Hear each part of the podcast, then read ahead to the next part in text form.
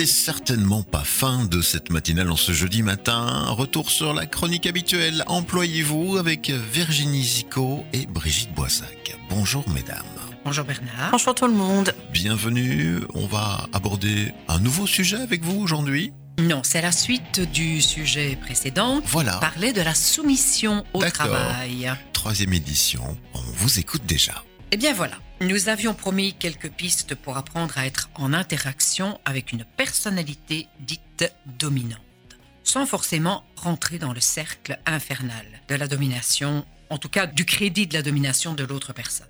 Donc euh, voici, rentrons tout de suite dans le vif du sujet avec euh, Virginie. Oui, alors, premier euh, conseil, surtout ne pas rentrer dans l'émotionnel. Il est important de ne pas se laisser déborder par l'émotion lorsqu'on échange avec une personne dite dominante, car cela lui laisse l'opportunité d'user et d'abuser de comportements d'humiliation ou de séduction. Il faut donc maîtriser le message qu'on lui donne, c'est-à-dire prendre le temps de poser sa voix et de préparer son discours en restant le plus rationnel et le plus neutre possible. Il peut être intéressant alors de préparer par écrit et en amont les points importants que l'on souhaite transmettre. Rester le plus rationnel possible va également passer par votre langage non verbal. Il s'agit d'essayer au maximum de fixer la personne dans les yeux et d'adopter une expression de visage neutre. Alors ce qui est bon à savoir, c'est que tout sourire ou mouvement du menton vers l'avant pourrait être interprété comme une position de défi.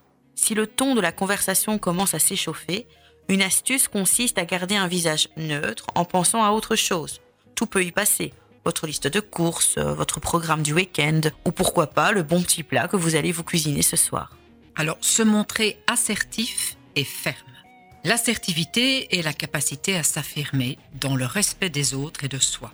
Ici, elle peut se caractériser par un positionnement neutre, à savoir ni dominant ni soumis, mais aussi par une certaine fermeté dans le ton ou dans le message. Si l'individu dominant hausse le ton pour vous intimider, vous pouvez utiliser la technique du disque rayé qui consiste à répéter votre message de manière rationnelle et en gardant un ton de voix ferme et neutre. Par exemple, lorsque vous allez poser vos congés pour les fêtes de fin d'année, vous présentez vos jours sans vous justifier, en posant votre voix.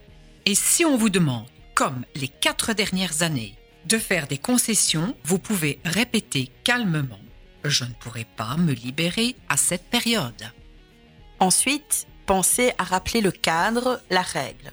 Le rappel du cadre légal, du règlement ou de la loi permet souvent de recadrer le discours du dominant. Ainsi, on peut lui rappeler que la règle concernant les heures supplémentaires stipule que, et à vous de jouer. Oui, et demander des traces écrites surtout. Passer par l'écrit permet de garder une trace de vos échanges et vous permet de relayer le message si celui-ci vous paraît inadapté. L'intervention d'un tiers peut être alors bénéfique pour recadrer un comportement de dominance trop important. Ainsi, pour toute demande qui vous paraît délicate, il ne faut pas hésiter à le faire par mail.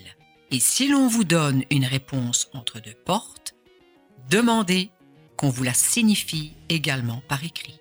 Ne pas se justifier ou s'excuser. Lorsque l'on s'adresse à un individu plus dominant que soi, au-delà d'utiliser le rationnel et la neutralité, il est important de ne pas se dénigrer devant lui ni se justifier. Ainsi, il n'est pas utile de recourir à des euh, je suis désolé mais ou euh, je ne pourrai pas car j'ai.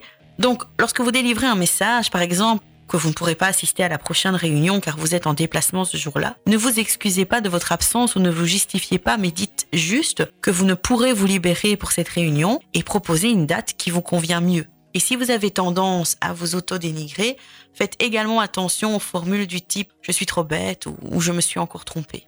Le comportement de dominance ou de soumission est un comportement humain tout à fait normal, qui régule les interactions au sein des différents groupes sociaux. Cependant, lorsqu'un individu abuse de son statut et démontre un comportement de dominance exacerbé, collaborer avec lui peut s'avérer rapidement très difficile. Alors, à nos auditeurs qui se reconnaîtraient dans ces descriptions et qui souhaiteraient s'améliorer, sachez qu'il est possible, à travers une prise en charge psychothérapeutique adaptée, de travailler à l'assouplissement de vos modes de fonctionnement rigides, qu'ils soient plutôt dominants ou plutôt soumis. Merci Virginie. Merci Brigitte.